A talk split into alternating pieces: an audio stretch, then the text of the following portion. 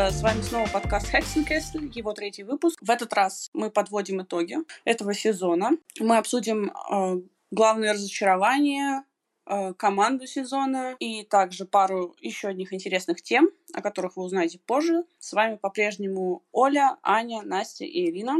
Всем привет. Всем привет. Привет. И начнем мы э, с команды сезона.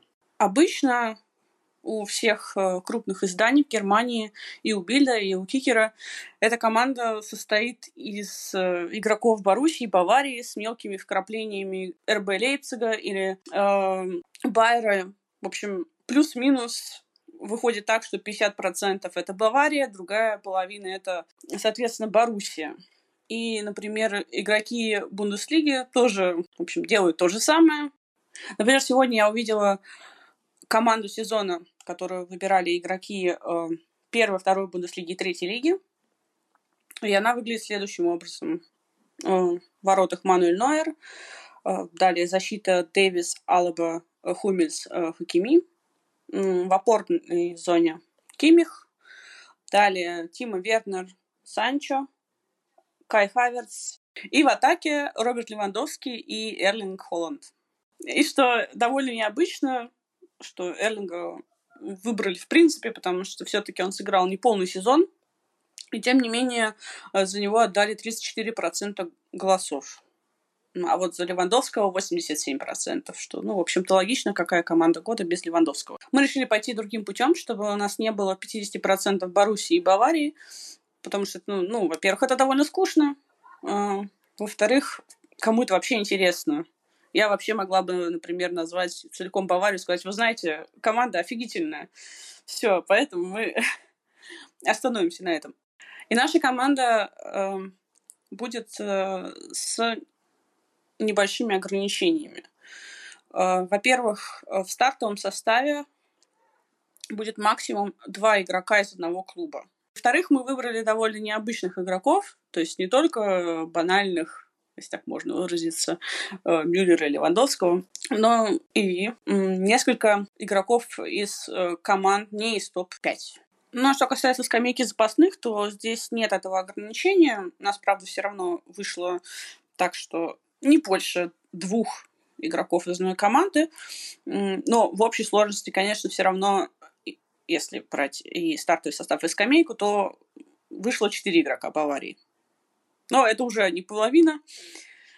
Э, так что, на мой взгляд, это уже интереснее. Начнем мы, собственно говоря, с тренера. Выбор тренера у нас э, тоже необычный. Мы решили остановиться на своем любимом э, Ника Коваче.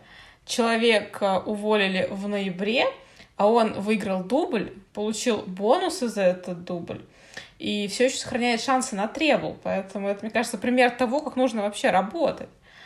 Э, но, а если серьезно, то, конечно, самый очевидный выбор и, наверное, единственный верный в этом сезоне — это Ханси Флик.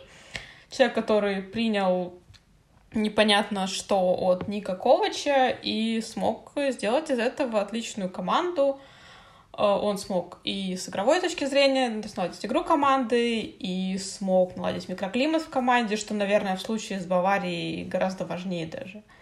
Потому что если всем комфортно, то где-то да, на индивидуальном мастерстве все умудряются как-то все это вытащить. Как, например, было в первом сезоне с в первом сезоне Никаковича. Поэтому да, Флик смог э, вернуть к жизни Мюллера, на котором многие поставили крест и которого многие собирались продавать. Флик смог э, воскресить Буатенга, ко всеобщему удивлению, потому что на Буатенге поставили крест все, включая руководство. Наверное, только сам Буатенг продолжал в себя верить, и то не факт.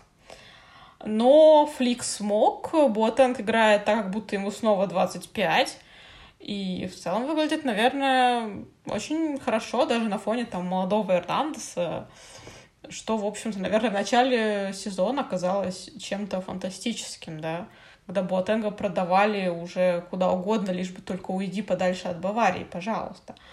Поэтому, да, тренер сезона Ханси Флик, и я думаю, это единственный вариант, и каких-то сомнений здесь быть не должно. Но на самом деле нужно уточнить, что у нас был другой вариант все-таки, но мы его отсекли довольно рано. Это Марко Роза, которому мы уже пели дифирамбы в прошлом подкасте, как вы можете помнить. Действительно, то, та работа, которая была проделана в этом году в Гладбахе, который несколько лет э, сидел абсолютным середняком без каких-либо вменяемых амбиций и без каких-либо проблесков, за исключением коротких удачных периодов, просто потому что что-то складывалось, как, в принципе, сложиться может у любой команды, даже у Падерборна в хороший день. Но э, в этом году это была действительно хорошая, полномерная, вдумчивая работа, которая дала свои плоды. Гладбах оказался в топ-4. На самом деле никто особо сильно не ожидал, что они действительно там удержатся, и что... Ну, им, конечно, помог Байер, который немножко облажался сам, но даже и без этого. Это четвертое место, это не случайность, это заслуженный результат. И... Но дело в том, что выбирать в этом году Марка Роза тренером сезона — это очень большой аванс ему. Все-таки надо посмотреть, что будет в следующем году. И мы, наверное, надеемся, что ровно через год мы в точно такую же сборную сезона сможем включить именно его. Пока сейчас это не результат на здесь и сейчас, это подготовка почвы под то, что будет посеяно и, возможно, что будет выращено в следующем сезоне в этой команде. Теперь мы переходим непосредственно к нашему стартовому составу. Э, в воротах у нас Ян Зомер. Мы долго выбирали между ним и Мануэлем Нойером. И, пожалуй, Ян Зомер заставил обратить на себя внимание всех в этом сезоне. О нем очень много писали в СМИ, в том числе и в наших, потому что э, он всех, наверное, впечатлил э, своей игрой, э, в первую очередь за пределом штрафной. И, кстати, он установил рекорд в этом сезоне по количеству действий за пределами штрафной. Да, это даже не Нойер, что уже удивительно. И э, в этом сезоне он лучше Нойера по проценту отраженных ударов. Он, э, конечно, провел меньше сухих матчей, чем Мануэль Нойер, но в случае Нойера это еще объясняется тем, что оборона Баварии была намного лучше, чем при Коваче, да. Э, и несмотря на несколько результативных ошибок э, у Зоммера, на мой взгляд, он провел очень хороший сезон, даже более чем. И у него э, больше сейвов за матч, чем у Нойера, поэтому, на мой взгляд, тут выбор очевиден. А теперь перейдем к полевым игрокам, и у нас на обеих позициях крайних защитников выбор немножко нестандартный. То есть, понятное дело, что в сезон, когда в лиге был Альфонсо Дэвис, э, большая часть, подавляющее большинство сборных сезона будет включать именно его. Но мы решили пойти несколько другим путем и выделить двух других игроков. А, на левом фланге мы сделали выбор в пользу еще одного игрока Гладбаха, и это Рами Бенсейбайни.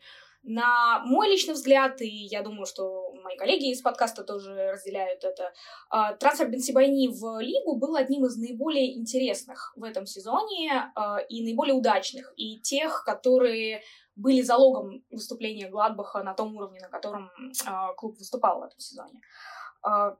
Бенсибайни встроился в систему не сразу, ему потребовалась довольно долгая адаптация, а, особенно по первости, когда Марко Роза все-таки пытался его еще использовать как центрального защитника, зная о том, что он номинально центральный защитник, переученный на левого, и пытался использовать его физику и умение играть головой и на той позиции, но это не очень хорошо вязалось с тем, что Бенсибани в последние годы своей карьеры слишком сильно полюбил дриблинг, что не может быть положительной чертой для центрального защитника, а для крайнего это как раз пришлось абсолютно идеально. Плюс, а, так как Гладбах делал довольно большие акценты на стандарты в этом сезоне, именно умение Бенсибайни находить свободные пространства а, во время угловых чаще, чем штрафных скорее, и его работа с этим пространством а, стала одной из ярчайших черт этого Гладбаха. И не выделить это просто невозможно, и именно поэтому на левом фланге все-таки у нас оказывается именно э, Бенсибани. На правом фланге э, тоже довольно интересная кандидатура, причем э, это футболист, который засветился в статистике даже на европейском уровне, причем в сравнении с, мягко скажем, не последними именами.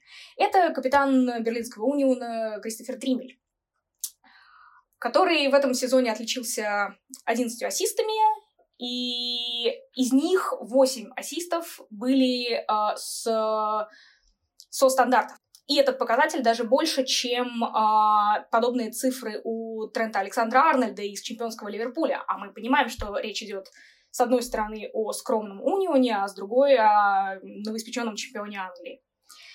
Э, Тримель был важнейшей частью неярко игравшего весь сезон э, Униона, то есть это середняк, у которого... Ну, даже это, по сути, был кандидат на вылет, который ухитрился вылезть в середняки за счет э, усердной работы и каких-то отдельных удачных матчей.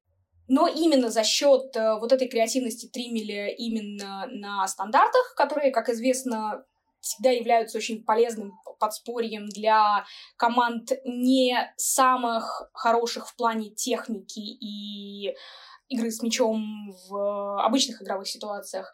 А именно это стало огромной помощью для команды, для того, чтобы они не просто сохранили прописку, но сделали это уверенно и то, как это произошло. Поэтому Тримель, да, оказывается в нашей сборной сезона.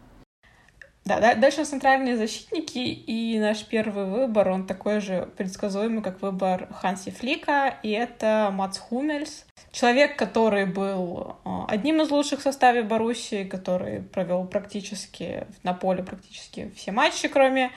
Он был один раз травмирован, и два раза он самоликвидировался.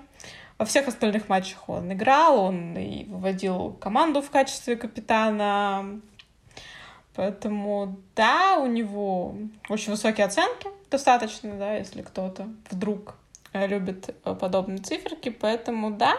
Еще один человек, которого не, нельзя было не включить э, в сборную сезона, и это Мац Хумельс. А в паре с ним в нашей команде будет Робин Кох из Фрайбурга. Это молодой центральный защитник, и он уже вызывался в сборную Германии – и Робин Кох, если так можно выразиться, это будущее сборной Германии, а Хумельс — это прошлое. А, потому что Йохим Лев не собирается его вызывать. А зря. А, но об этом стоит отдельно, конечно, поговорить. Но что касается Робина Коха, это очень хороший центральный защитник. Это один из лучших центральных защитников в Бундеслиге в возрасте до 23 лет. Если мы не берем команды э, топ-5 Бундеслиги, то, конечно, нужно его включать э, в сборную сезона. Это человек, который может сыграть не только в качестве центрального защитника, но и э, в опорной зоне. И поэтому его очень за это ценят. Э, он, возможно, перейдет в Тоттенхэм, но это пока что все на уровне слухов. А, и были также слухи, что он может э, перейти в РБ Лейпциг, причем даже не в конце сезона, а в январе. Э, Робин Кох хорош не только в защитных действиях, но и в продвижении мяча. У него очень высокий процент точности длинных передач и если сравнивать его с другими центральными защитниками э, в его возрастной категории, то он действительно один из лучших в том, что касается передач, и в том, что касается э, защитных действий. В то же время он еще находится в категории молодые таланты, то есть э, ему есть над чем работать. В то же время он испытывает проблемы с форвардами, которые могут навязать борьбу, несмотря на свой рост 92 сантиметра. Э, но я думаю, что ему есть куда развиваться, и он имеет большой потенциал для того, чтобы стать одним из лучших защитников лиги. Если не в Бундеслиге, то, возможно, АПЛ, если он туда перейдет. А, и это действительно тот человек, за которым стоит понаблюдать в следующем сезоне и который достойно провел этот сезон. А, да, как уже было сказано, Робин Коф мог прийти зимой в Лейпциг и помочь не только защите Лейпцига, которая страдала, но и опорной полузащите Лейпцига, которая тоже страдала. Но, тем не менее, несмотря на все свои страдания, как ни парадоксально, два полузащитника из Лейпцига попали в нашу сборную сезона, а вместе с ним и один полузащитник из Баварии. И, соответственно, в полузащите у нас оказались Марсель Забицер, Конрад Лаймер и Томас Мюллер. Говоря про Марселя Забицера, это скорее еще один, вари... э, еще один человек, который является одним из очевидных вариантов, то есть его все-таки довольно часто отмечают в подобных сборных. И по мнению нашего подкаста, и по лично моему мнению, он, конечно, первый кандидат от Лейпцига для подобных сборных, уж простите меня, Тима Вернер. Э, стоит понимать, что то, что Марсель Забицер это хороший игрок, то, что он вгрызается в землю за Лейпциг, то, что он один из лидеров раздевалки, это не открытие этого сезона. Но стоит признать, что до этого сезона он так или иначе всегда оставался немножко как бы в тени кого-то. Но в этом сезоне он в полноценной мере вышел на первые роли, он стал одним из самых ключевых и важнейших игроков, и он стал полноценным лидером, чему, конечно, поспособствует то, что он уже не молодой 20-летний австриец, который, э, который был очень импульсивным, каким он приезжал в Лейпциг, а все-таки уже более зрелый и взрослый игрок. И закономерно во второй половине сезона получил абсолютно по праву капитанскую повязку. И если мы говорим о Марселе Забицере, то в нем мы можем проследить одну из главных тенденций Лейпцига, одно из, э, одно из того, что отличало эту команду в сезоне в целом, и, и то, что новый главный тренер команды старался развить в каждом э, футболисте так или иначе, но в Завицере это получилось, наверное, наиболее ярко. Я говорю про вариативность и гибкость. То есть, если мы раньше в основном знали, что да, Забицер это игрок, который играет в основном справа в атакующей полузащите, то сейчас он в этом сезоне поиграл, кажется, на всех позициях, в том числе на на позиции опорного полузащитника. Это я из подкаста в подкаст говорю, что это не самое мое любимое решение Юлиана Нагельсмана за весь сезон, но, к сожалению, в какой-то степени необходимое. Но учитывая то, насколько прогрессировал Забицер в этом сезоне, стоит все-таки отметить, что даже на позиции опорного полузащитника у него были удачные матчи, как, например, первый матч против Тоттенхэма.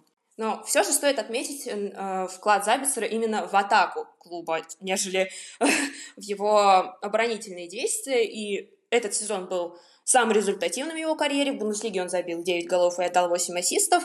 Всего у него во всех турнирах 16 голов и 9 ассистов.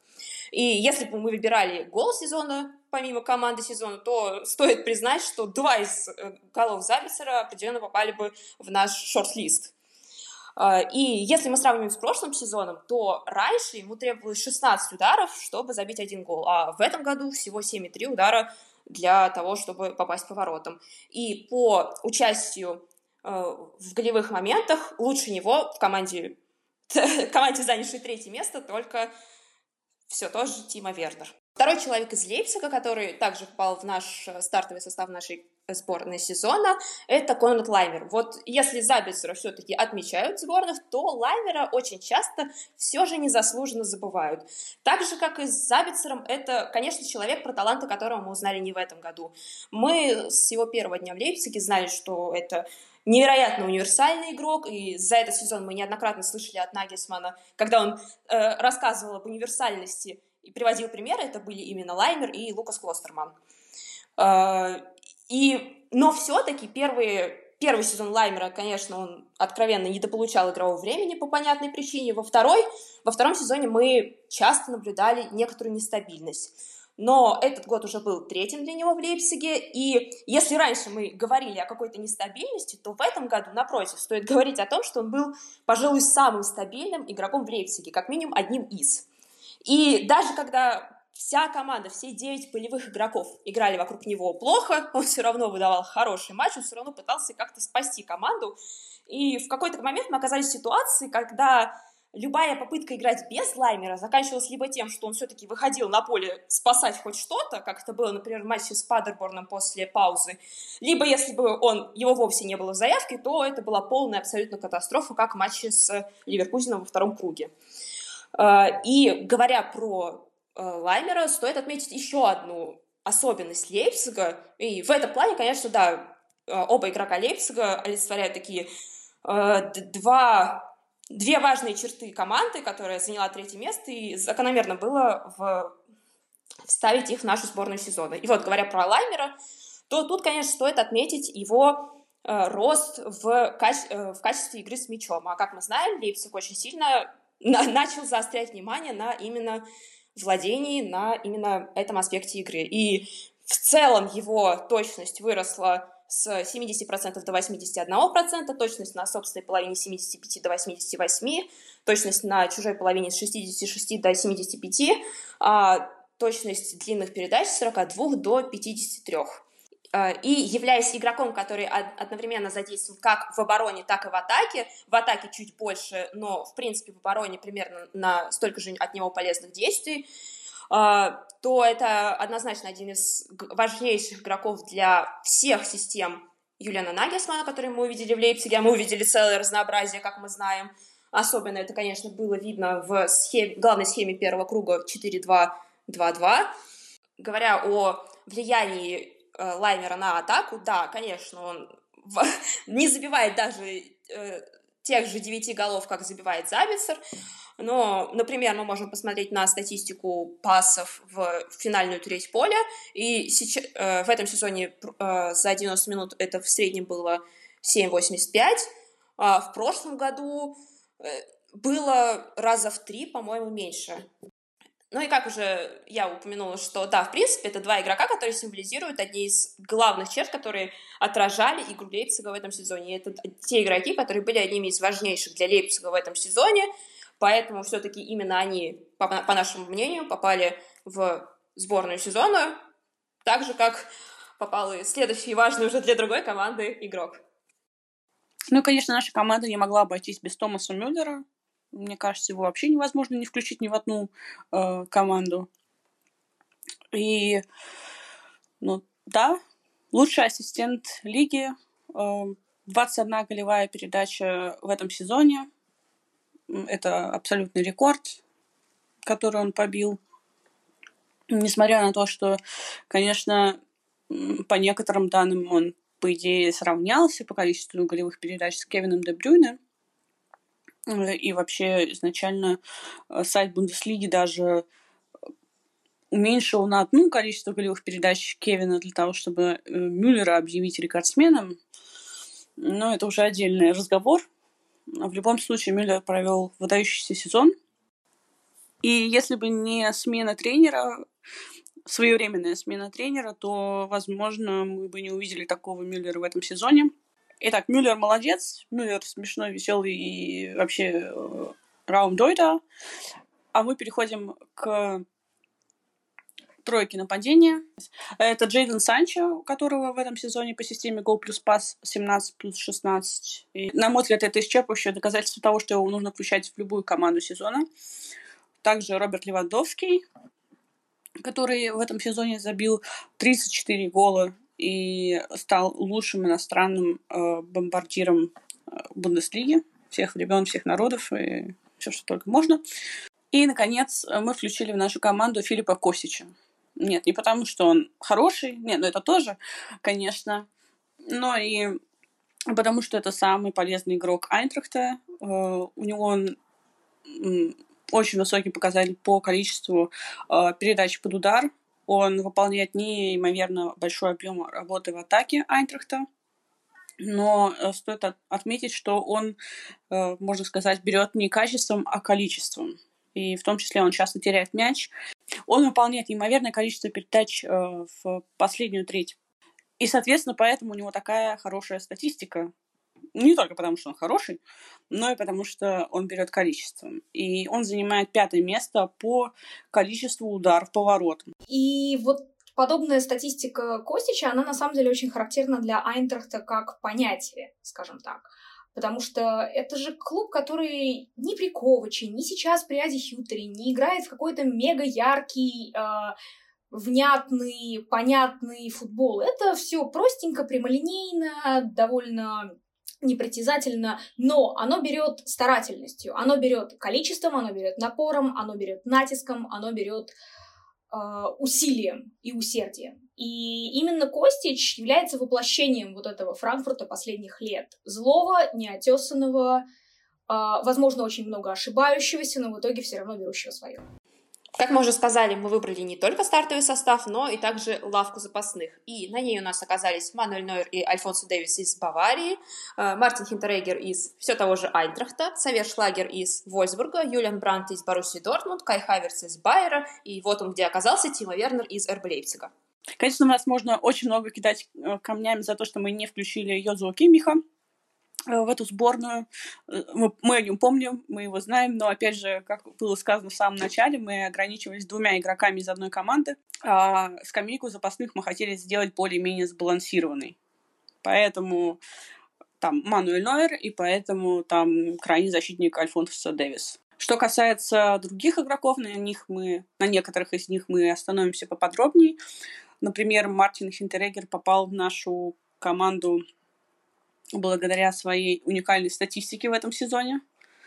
Или уникальных голах, потому что этот человек забил в этом сезоне 8 голов с угла. Можно сказать, что он такая новая версия Хорста Хрубиша, которого называли в свое время Коппаль Унгехоя. То есть это э, чудовище, забивающее голы головой. Во-первых, по этому показателю он превзошел всех других защитников из топ-5 лиг Европы, а во-вторых, установил новый рекорд лиги. Еще нам отдельно хотелось бы, наверное, поговорить немножко про Ксавера Шлагера, поскольку, наверное, это один из самых неочевидных людей, который оказался, ну, хотя бы на нашей лавке, но все равно в лидерах сезона. Шлагер, даже несмотря на то, что э, некоторое количество времени, а именно месяца три, наверное, он провел вне поля из-за травмы, от которой восстановился гораздо раньше, чем планировалось, все равно за те месяцы, когда он uh, на поле таки был, uh, все-таки смог показать, что не зря прошлым летом за него бились несколько клубов, и, в общем, было довольно странно, что он сделал достаточно неочевидный выбор с Вольсбургом, поскольку имена звучали гораздо более крупные, потому что понятное дело, что за Шлагером, который э, блеснул на даже европейском уровне еще чуть ли не на уровне Ю-19 с Зальцбургом, выигравшим потом юношескую лигу чемпионов, за ним следили пристально. В итоге он сделал выбор в пользу Оливера Гласнера, который известен был ему, естественно, по австрийской всей футбольной тусовочке, если позволите мне такое выражение. А, и, в общем, это было абсолютно не зря, потому что и Гласнер любит полузащитников подобного типа, которые хорошо работают с пространством, которые, у которых сразу видно, насколько они умны по футбольному, и которые, в принципе, ну, кроме как словом «умничка» описать сложно иначе. И, и Шлагеру тоже понятен футбол Гласнера, который ориентирован на прессинг, который ориентирован на очень довольно креативные комбинации, по крайней мере, хотя бы в теории, потому что это не всегда было видно в этом сезоне в Вольсбурге все-таки. А, и это действительно был таким ярким лучиком в игре Вольсбурга этого сезона, и поэтому хотелось бы все-таки выделить его и поместить его хотя бы на скамейку. А, также, возможно, вопросы может вызвать, почему у нас Кай Хаверц оказался не в старте, а, а именно на скамейке. Для этого, на самом деле, есть вполне понятное объяснение. Первую половину сезона Хаверс провел, мягко скажем, очень посредственно. А, возможно, его смутило и выбило из колеи вся та шумиха, которая возникла вокруг него еще прошлым летом, да и даже до прошлого лета, просто, возможно, да, когда тебе там едва ли 20, а вокруг тебя и твоей фамилии постоянно светятся цифры в районе там 100 миллионов и так далее, а также клубы из топ-10 по Европе, если брать общий рейтинг, возможно, да, наверное, концентрироваться просто на обычных тренировках и обычных матчах будет довольно сложно. Хаверцу потребовалось несколько месяцев на то, чтобы попытаться, видимо, проработать вот эту внезапно свалившуюся роль э, главной надежды немецкого футбола своего поколения. И, ну, это совпало еще с тем, что сам Байер выдавал что-то довольно невнятное первую половину сезона. Но потом Вторую половину уже понятное дело, что Хаверц оправдал все ожидания, возложенные на него, он попер вперед, а, выдавал гениальный матч за гениальным матчем, за исключением тех моментов, когда Петр Бош все-таки экспериментировал с ним как сложной девяткой, и мне, честно говоря, сложно понять, в каком страшном сне ему приснилось вообще это дело, но несмотря даже на вот эти вот временные какие-то не самые удачные тактические решения, а, Хаверц э, половину сезона действительно показывал, почему он достоин того хайпа, который возник вокруг него. Но так как первая половина сезона вышла совершенно смазанной, все-таки на полный сезон качественных выступлений не хватило. Поэтому мы все-таки решили не э, усиливать проблемы Кая с восприятием самого себя и хайпом вокруг него, и поэтому решили немножко поскромничать его отношении. А у нас еще один Такой э, человек, который включает, наверное, во многие сборные, это Юлиан Брандт, еще один человек из Дортмунда.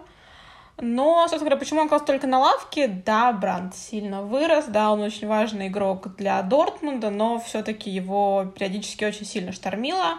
У него выдалась э, довольно спорная концовка сезона после возвращения лиги, после перерыва. Поэтому, да, у него было там три отличных матча, потом два каких-то очень скомканных и очень спорных. Э, в целом не только в концовке. Поэтому, да, Юлиан Бранд хорош, но чуть-чуть больше стабильности, и, возможно, в следующем году он попадет э, в стартовый состав нашей сборной сезона. А, и, как можно уже было заметить, что на лавке рядом с Брантом, рядом с Хаверсом оказался также Тима Вернер, который в следующем году, как мы понимаем, может оказаться с Хаверсом в совершенно другом составе. Но это уже другой разговор собственно, может опять же возникнуть вопрос, почему Вернер на лавке? Ну, собственно, ответы очевидны. Во-первых, была проиграна гонка бомбардиров абсолютно космическому Роберту Левандовски. Во-вторых, повторимся, у нас было правило, что максимум два игрока от одного клуба могут попасть в старт. Мы много говорили про Вернера в нашем пилотном пробном выпуске подкаста. Э, стоит э, только еще раз сказать, что да, он провел лучший сезон в своей карьере, да, это был самый результативный сезон. В Бундеслиге он забил свои рекордные для себя 28 мячей, отдал 8 ассистов. Во всех турнирах на его счету 34 гола и 13 голевых передач. Ну и да, стоит все-таки отметить пару его рекордов, которые он установил. Э, в последнем игровом дне он забил два гола, и с ними он стал лучшим немецким бомбардиром с сезона 2010-2011, когда те же 28 голов забил Марио Гомес. И тут мы, конечно, получаем очень милую историю, на самом деле, потому что, как мы знаем, Гомес является, являлся, сейчас, конечно же, Тима верно говорит, что у него нет кумиров, но, собственно, как, а, когда Тима Вернер еще только рос, когда у него еще были кумиры, не как сейчас, конечно же, а, да, его главным кумиром был Марио Гомес, он это не раз говорил, он продолжает об этом вспоминать, и сейчас он, получается, повторил его достижение. Это очень забавно и очень прелестно. И еще один рекорд, который повторил Вернер, э, э, это 17 голов на выезде, которые прежде удавалось забить Юпу Ханкису. Также, конечно же, Тима Вернер последними двумя голами все-таки стал лучшим бомбардиром в истории Лейпцига, и ушел из клуба с 95 голами, но мы повторимся еще раз, пушка была проиграна. Роберт Левандовский был в другом измерении, поэтому Тима Вернер отправляется на лавку, и на этом мы с Вернером прощаемся. Вот такой по версии нашего подкаста вышла команда сезона. Конечно, мы не могли отметить в нашей команде сезона, даже с учетом лавки, абсолютно всех. Поэтому уже упомянутый Кимих, тот же Хакими не попали сюда. И также мы воздержались все-таки от того, чтобы вставлять сюда игроков, которые сыграли всего полгода в Бундеслиге, поэтому уж простите, мы без Эрлинга Холлана или Анхелиньо. Э, конечно, вы можете быть не согласны с нашим мнением, и тут мы можем только напомнить, что мы рады любому фидбэку, и ссылки на всех нас, на наши блоги вы всегда можете найти в описании каждого выпуска нашего подкаста. Команды сезона мы перейдем к более печальным темам. Это главное разочарование этого сезона в Бундеслиге. Речь пойдет и о клубах, и об игроках. Кто, на ваш взгляд, самое главное разочарование этого сезона, как вы считаете? В первую очередь Шальке, клуб, который начал очень хорошо, который претендовал на Еврокубки, но в итоге у, него, у них была просто отвратительная вторая половина сезона. Они могли бы вылететь, вполне могли бы вылететь, но все-таки хорошее начало их спасло от этого. В общем, да, у них очень длинная серия без побед, у них э, финансовая жопа. По-другому это не назвать. У них э, ушел Теннис из клуба, и, опять же, весь этот скандал на его фабрике, он никак клубу не помогает. И, наверное, насчет Шальки ожидания следующего сезона скорее пессимистичные, чем оптимистичные, потому что никаких предпосылок к тому, что что-то изменится и станет лучше, ну, их просто нет. А, и, наверное, и не появится в ближайшее время, вот судя по тенденции. Да, вторым разочарованием мы все-таки сошлись на том, что это был Вердер, клуб, от которого, наверное, именно вот такого плохого сезона, что они окажутся на грани вылета практически, да, и останутся только от выездного гола. Наверное, этого никто не, никто не ожидал этого в начале сезона, но вот так сложилось. У них нет таких э, финансовых проблем, как у Шальки. Сохранение прописки в Бундеслиге все-таки дает э, шанс на то, что не вся команда разбежится, а кто-то останется.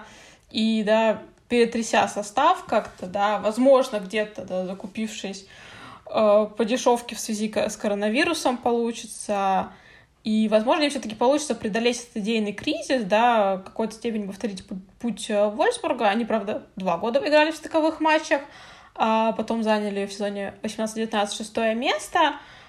Э, или они повторят его целиком, и нас снова ждет Ведер в стыковых матчах. Но все-таки их ситуация выглядит гораздо оптимистичнее, чем та жопа, в которой находится Шальки. Вообще, в целом, э, кризис Вердера кризис Вердера, кризис такой большой команды, как Шальке. В целом э, все это связывают в такую единую цепочку событий, да, связанную и которую которые относят и кризис Нюрнберга, который чуть не вылетел из второй Бундеслиги, и кризис э, Кайзерслаутерна, который обанкротился, и, что самое, наверное, обсуждаемое, это кризис Гамбурга, который полсезона шел на втором месте, потом они там со Штутгартом сходили с ума, веселились, периодически меняясь, э, ну, то со второго, то на третьего попрыгали. Но в итоге Штутгарт э, все-таки занял второе место и вышел в первую лигу, они вернулись, а Гамбург свой шанс упустил фактически в последнем туре, и, сколько помню, было достаточно не проиграть, то есть даже ничья их устраивала, а, но они не смогли, они проиграли Зандхаузену, с крупным счетом и остались снова во второй лиге, что вообще им никак не помогает, от них уходят спонсоры, они собираются менять тренера в попытках э, достичь непонятно чего, у них э, их колбасят в руководстве. В общем, да, Гамбург колбасит со всех сторон, и как-то выхода из этой ситуации пока не видно, потому что все это развивается не первый год. Это клуб, от которого все ждали, все ждали, что ну вот сейчас-то они точно вернутся, а в итоге снова э, Гамбург сыграл в Гамбург и не смог. Ну, проблема Гамбурга на самом деле уже длятся много-много лет. Ну, не настолько много, чтобы прям говорить 20, но Гамбургу, конечно, не хватает э, стабильности, как финансовой, так и спортивный, скажем так. Потому что за, э, за последнее время у них не было ни одного тренера, который продержался бы там дольше года. Если говорить о среднем показателе, то тренер не, не мог продержаться даже год. О каком выходе в Бундеслигу может идти речь, если все идет одно за другим? То есть из-за того, что э, нет э, возможности создать крепкую команду и позволить тренеру работать дольше, чем один сезон, э, они остаются во второй Бундеслиге и из-за этого теряют спонсоров.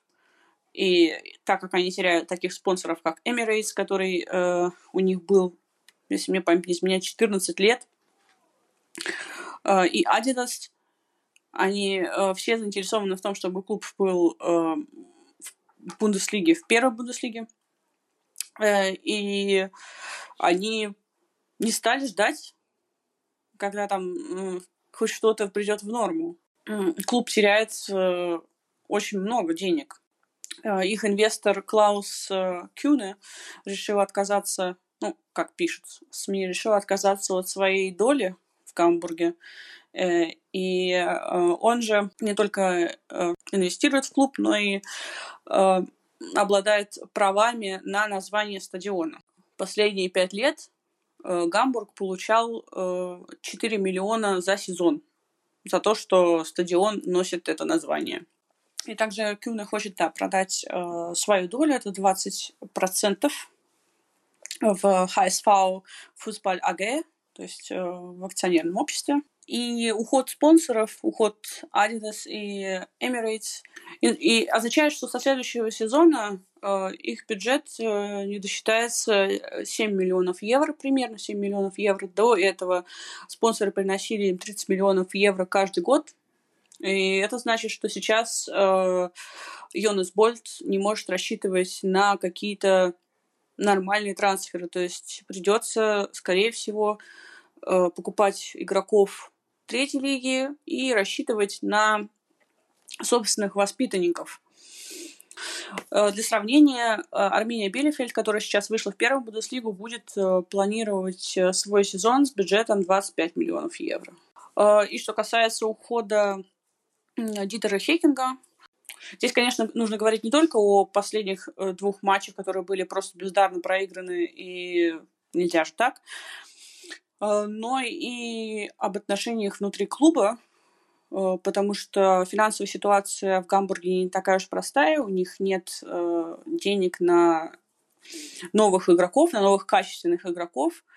И эм, не только Хейкингу, но и другим тренерам которые э, видят себя в Бундеслиге, будет сложно работать в такой команде, потому что э, ключевых игроков придется продать, э, опытных игроков, которые необходимы клубу, э, будет сложно заполучить, потому что все-таки это вторая Бундеслига, э, а также потому что нет денег.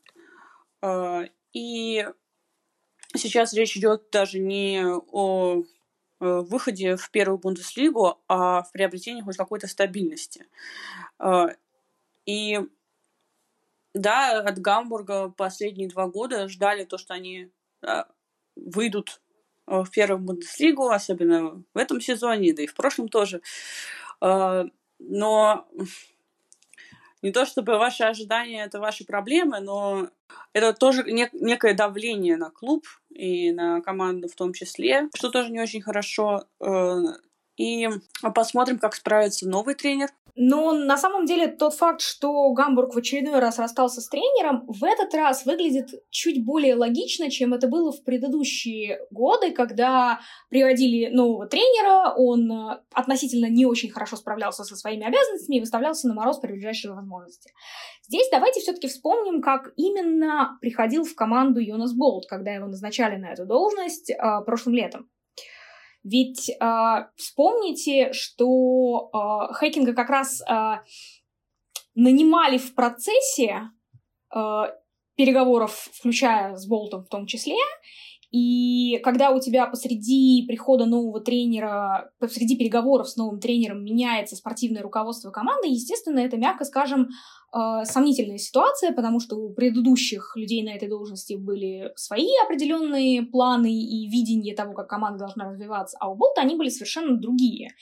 И по первости даже я помню, что там первые несколько дней э, говорили о том, что ситуация с переговорами с хакингом э, зависла на мертвой точке, потому что Болт видел э, в качестве тренера команды совершенно другой типаж, потому что все мы понимаем, что себя, себя представляет Дитер Хакинг, э, как он работает, а Болт явно был нацелен на то, чтобы взять кого-то помоложе, посовременнее, возможно, из поколения лаптоп-тренеров, Э, и это не вязалось с той концепцией, с которой Болт приходил в команду, но, видимо, на тот момент ситуация была уже по времени настолько запущена, что все решили, что ай, ладно, давайте попробуем поработать так. Поэтому тот факт, что Хэкинг в конце этого сезона все-таки ушел, был абсолютно очевиден, что это так и будет, несмотря на то, что в концовке сезона неоднократно руководство Гамбурга говорило о том, что нет, нет, нет, мы продолжаем полностью полагаться на Хэкинга.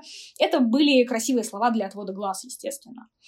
Поэтому сейчас смена тренера на того, кто представляет собой как раз типаж, который ближе Болту по натуре, это довольно логично. И э, Даниэль Сиун, который приходит из Оснабрюка, это именно тренер новой формации скорее, э, поскольку в предыдущем своем клубе он показывал довольно интересный, яркий, довольно атакующий футбол, и Плюс, э, понятное дело, что человек, приходящий из Набрюка, будет иметь ожидания гораздо более скромные, и, возможно, вот эта новая концепция, которую, по которой Гамбург собирается идти, понятное дело, что на бумаге это все выглядит красиво, на практике, скорее всего, получится как всегда, но давайте говорить о том, что на бумаге э, что вот эта новая концепция, наверное, она может подойти вот такому тренеру без сильно больших амбиций, но при этом с хорошими идеями. Мне кажется, это еще вопрос, а какие ожидания? То есть пока что ощущение, что ожидания у руководства Гамбурга сильно выше, чем их реальные возможности сейчас. И, соответственно, вопрос, а не повторится ли ситуация, когда Гамбург не оправдывает ожидания, тренера увольняют, и все, цикл начинается по новой. А вот у меня нет такого ощущения, что в этом сезоне они э, прям железобетонно будут говорить, что либо подъем, либо смерть. Потому что все вот эти фразы о том, что у нас нет денег, мы делаем ставку на молодых игроков и мы переосмысливаем свой образ, за ними на самом деле скроется то, что, э, наверное, в этом сезоне ни, никого не будут там, э, никому не будут представлять дуло пистолета к виску и говорить, что либо ты поднимаешься, либо ты уходишь на мороз. Ну, тоже вполне возможно, что, наверное, да. Хотя, как минимум, этот сезон руководство Гамбурга чему-то да научил. Какие-то выводы, возможно, они сделали из происходящего. Ну, у меня, как у человека, который наблюдал за карьерой Йонаса Болта еще в его предыдущем клубе и, честно говоря, до сих пор страдает от того, что его короткое время в главе Ливерпу... Э, его короткое время в главе Ливеркузина закончилось довольно бес... бесславно. Uh, у меня все-таки надежда на то, что уж кто-кто, а именно Болт может стать человеком, который спасет, э, наверное, самый погрязший в хаос клуб э, Германии.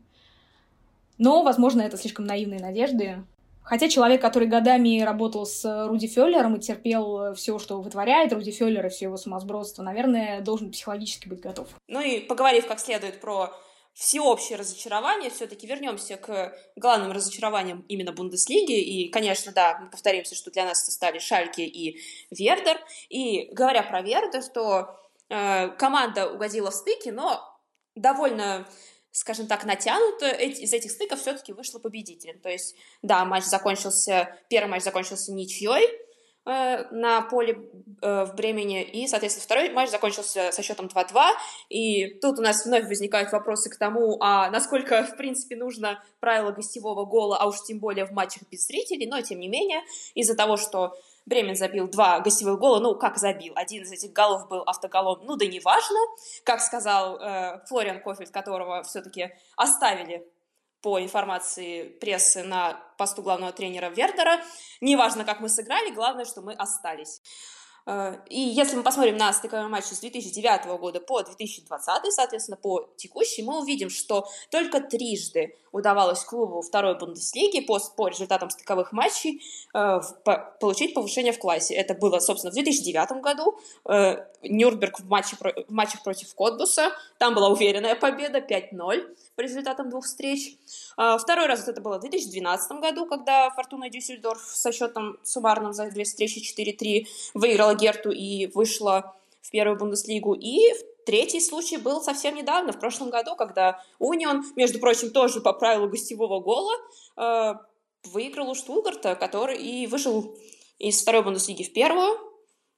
Если мы посмотрим чисто статистически, то Вердер, конечно, имел больше шансов на, на то, чтобы сохранить прописку в первой лиге, собственно, что он сделал, но, да, вопросы к тому, как это произошло, все-таки есть. И вопросы к тому, что это все-таки, конечно, этот клуб стал огромным разочарованием из-за того, что в начале года мы слышали разговоры про то, что мы будем бороться за Еврокубки, а в конце года неважно, как мы сыграли, главное, что мы остались в первой Бундеслиге. Собственно, на самом деле, да, почему начали с 2009 потому что до этого последний раз э, стыковые матчи играли в сезоне 90-91, и там было сыграно три матча, то есть в те годы правило выездного гола не действовало. Естественно, если набиралось равное количество, играли три матча.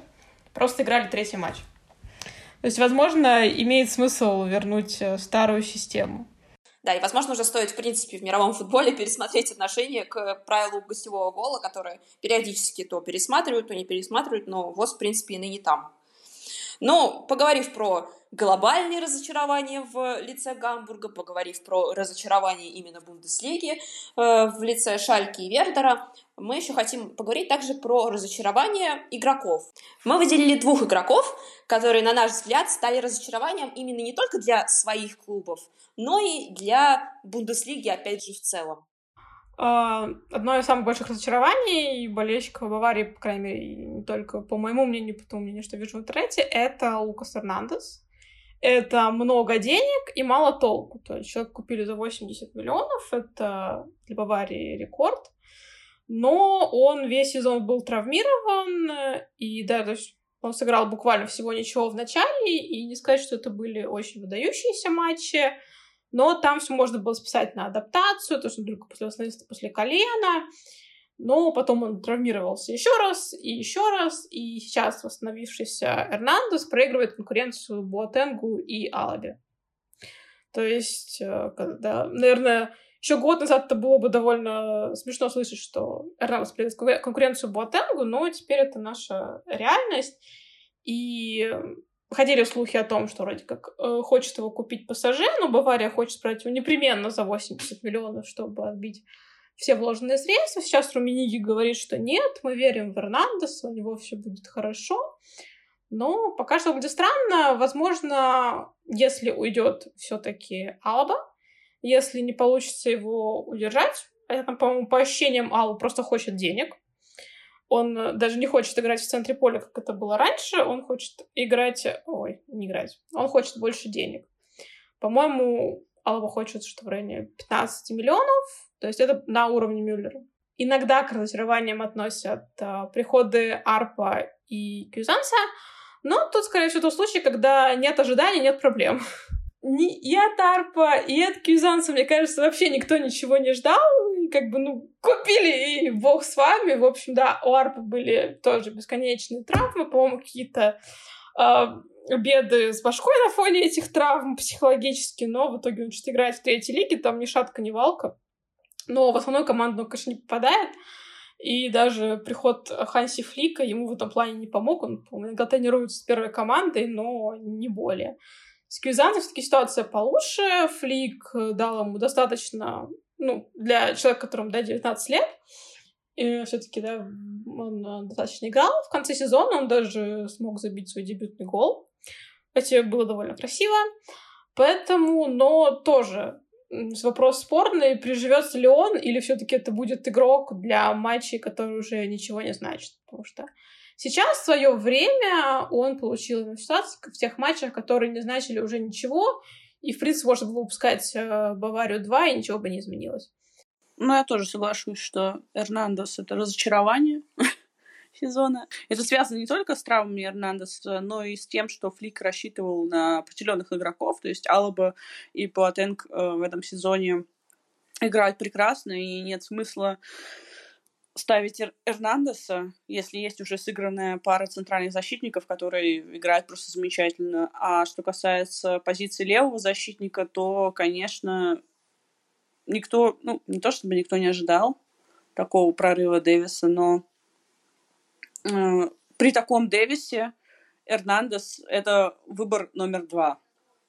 Как и выбор номер два, что касается центральных защитников. Как это будет в следующем сезоне, это все будет зависеть, я думаю, не только от травм, но и от трансферов, да, уйдет ли Алаба, а также что будет с Зюле, у которого, у которого была серьезная травма, насколько он будет готов играть. К тому же Бавария еще купила Куаси, Посмотрим, как он себя проявит. Возможно, мы увидим совершенно другую пару защитников в следующем сезоне, хотя я не думаю, что Куаси прям сразу в основу попадет. Тоже будет периодически, конечно, получать минуты, но так или иначе Эрнандесу нужно выигрывать конкуренцию. Ну и говоря про еще одного очень талантливого игрока, на которого были возложены огромные ожидания, то тут мы, конечно, перенесемся в другой клуб, и обратимся к игроку, от которого действительно ждали многого не только внутри клуба, но и в целом в Бундеслиге. И я, конечно, говорю про один из последних трансферов Ральфа Рангника в э, РБ Лейпциг, один из множества трансферов из Red Bull Зальцбурга про Ханнеса Вольфа. Стоит понимать, что тут мы снова говорим про травмы. Да, у него все пошло не так еще летом, когда он получил серьезную травму на чемпионате Европы для команд младше 21 года, из-за чего он очень долго восстанавливался и в первом круге появился на поле суммарно в 14, на 14 минут в двух матчах. Но все-таки после такого круга, после такого долгого восстановления, надежды на него были все равно очень высоки. Но случился январь. Случился январь, когда все действительно пошло не так. В Лейпциге тогда появился некоторый тренд, что игроки, которые не являются игроками старта, начали высказывать желание уйти вовсе или уйти в аренду, аргументируя это в основном тем, что чемпионат Европы летом, мы хотим больше игрового времени. И когда такое желание высказал Ханнес Вольф, прорвало Юлиана Нагельсмана. То есть до этого он еще терпел, держался, но когда Вольф сказал свой фи, тут главного тренера Лейпцига прорвало. И мы, конечно, очень любим пламенные речи Нагельсмана, но если мы кратко перескажем, что тогда он сказал, что то, что Вольф дважды вышел на поле в важной фазе сезона, это уже было подарком для него, и если клуб будет продавать каждого, кто недоволен своим игровым временем, останется 11-12 игроков, которые играют постоянно, и если бы сам Нагельсман каждый раз, когда у него что-то идет не так, менял клуб, то в его карьере уже было бы больше 20, а то и под 30 клубов. Поэтому сейчас Вольфу нужно просто очень много работать, а не думать, как бы уйти. И по факту этой своей январской выходкой Вольф перечеркнул достаточное количество своих шансов в Лейпциге. Потому что, да, э, тут стоит говорить не только о характере самого Вольфа, но и о характере Нагельсмана. Потому что человек, которому нужно найти подход, то есть Вольф, пришел к человеку, который не собирается тратить много сил на украшение маленьких мальчиков, а уж тем более после таких финтов ушами, то есть к Нагельсману. Потому что, как мы уже говорили в прошлом э, подкасте, у Нагельсмана тикают часики. Нагельсман хочет титул. И если тебя не зовут Тима Вернер, он не будет с тобой носиться, по головке гладить, да мозги тебе вправлять. И, то есть, мы это видим еще на другом примере, такое же отношение Нагельсмана еще один человек, который мог бы попасть, конечно, в разочарование, если бы мы не разочаровались с ним еще году так в 2017 э, я, конечно, говорю про Эмиля Форсберга, у которого тоже совершенно не сложились отношения с главным тренером, и у которого было множество конфликтных ситуаций с ним, и сейчас он стоит одним из первых в списке возможных трансферов на выход. И, соответственно, с таким главным тренером вполне закономерно, что после слов «работай молча», которые по факту сказал Нагельсман, Вольф плотно сел на лавку, работать молча, собственно. И, и постепенно мы увидели следующую стадию, когда Ханнес Вольф решил превратиться из футболиста в героя заголовков Бильд, потому что, несмотря на то, что он плотно сидел на лавке едва ли получая шансы, он показывал свою шикарную жизнь на весь Инстаграм, а как мы знаем, в Германии очень сильно не любят истории про золотые стейки. Такие истории сразу становятся самой обсуждаемой темой недели, какой бы неделя это ни была. И, но при всех, и постепенно мы говорили про Ханнеса Вольфа не в контексте, а когда же он попадет в состав, и в контексте, а какие у него там снова часы, а где он там летал на частном самолете, были разговоры с руководством, конечно же, были удаление постов, и вот это вот все, что мы так не любим, но что иногда приходится, в чем иногда приходится копаться, потому что маленькие мальчики с большими деньгами. Но даже при всем этом, если бы он воспользовался своими редкими шансами, которые ему были даны все-таки, то все, конечно, было бы иначе. То есть мы видим прекрасный пример истории искупления в том же Лейпциге, на, когда смотрим на Нордиму Киеле. Но своими тремя шансами, а их было именно три, каждый раз не более чем на 20 минут, Ханнес Вольф не пользовался, он играл откровенно плохо, и своим последним матчем против Герты он точно дал понять, что его дни в Лейпциге в принципе сочтены. Уже в самом конце сезона у него снова что-то случилось с его травмой, поэтому на последних, последних матчах его не было даже на лавке. Э, и сейчас мы оказались в том положении, когда вроде в составе Лейпцига есть один из самых талантливых игроков своего поколения — и который в своих редких матчах выходил на позицию нападающего. Как мы знаем, перед Лигой чемпионов у Лейпцига по понятной причине проблема с нападающими. Но все выглядит так, что Нагельсман скорее дозаявит в состав только вышедшего из Академии РБ 17-летнего Барковский, чем поедет в Лиссабон с Вольфом. И сейчас, в принципе, уже осталось по большому счету только дождаться официального подтверждения, что Ханнес Вольф, скорее всего, уезжает в Гладбах, к Марко Розе, который находил к нему подход еще в Зальцбурге. Да, действительно, э, нужно понимать, что Марко Розе — это э, главный, наверное, на данный момент наставник в жизни Ханнеса Вольфа как футболиста, поскольку он работает с ним совершенно незапамятных времен еще. То есть с момента, как Вольфу было какие-то смешные там лет 15, ну 16 уже точно, поскольку Розе параллельно с ним шел по Red Bull системе еще в Зальцбурге. И потом он же, у него был звездой его Ю-19 в юношеской лиге чемпионов, которую они тогда выиграли в 2017 году. И он же его буквально в первой же, к первой же тренировке основы подтащил, несмотря на то, что Вольфу тогда было лет 17. И это действительно человек, который умеет его осаждать, умеет э, с ним разбираться и умеет ставить его обратно на место. А, в общем-то, это было за что делать еще и в более юные годы, когда у Вольфа не было там таких денег и возможностей. Это все равно был мальчик с трудным характером, это было довольно видно сразу.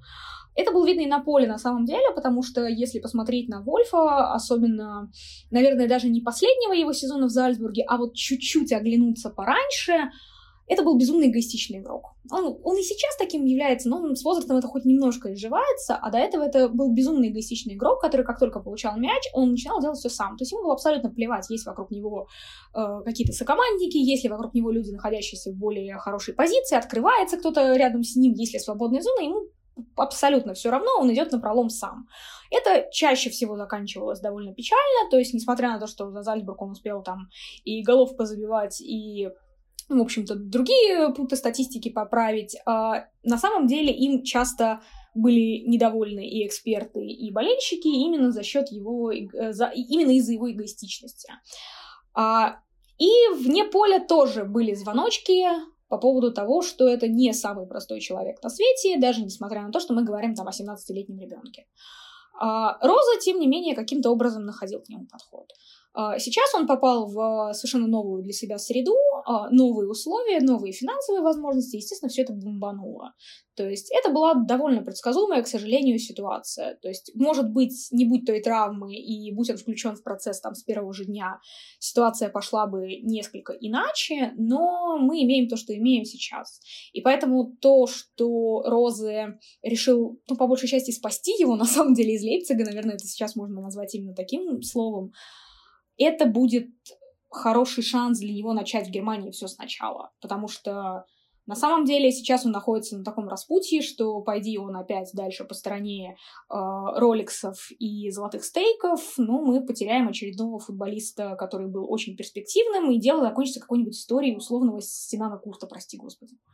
О боже. Отлично. Ничего себе, что ты вспомнила. Вот это да. А между прочим, я знаю, в каком последнем, в какой последней команде он играл. Это был, прости господи, Сваровский Ваттенс. Еще во второй австрийской лиге в прошлом сезоне. Потом его выперли прошлым летом, и с тех пор он сидит без команды. Вот это такая незавидная судьба. Может быть, э, отрицательным примером для Ханнеса. Я помню, когда Бавария его покупала, это же был прям вау, мы такой талант купили, прям вообще. А потом его выперли из Сваровски Ваттенса. В любом случае, сейчас, да, это действительно шанс, который может стать для Вольфа последним. И, наверное, очень правильно, что это что инициативу в этом плане проявил именно Роза, который, возможно, чувствует какую-то личную ответственность за тем, что происходит. Посмотрим, чем это закончится. На самом деле, я не могу гарантировать, и никто не может, понятное дело, что гарантировать, что это будет успешное предприятие, но предпосылки к этому есть. Теперь, в общем, запасаемся попкорном, потому что я уверена, что эта история так тихо не закончится все равно. На такой ностальгической ноте по Синану Курту мы заканчиваем наш третий выпуск. Если вы помните такого игрока, то с вас э, лайк, ретвит, комментарий. А если вы сможете без подсказки написать предпоследний клуб Синана Курта, последний мы упомянули, то вы вообще большой молодец и возьмите шоколадочку. Поэтому да, всем спасибо, если вы дослушали до этого момента, и всем пока. Пока. До свидания. Пока.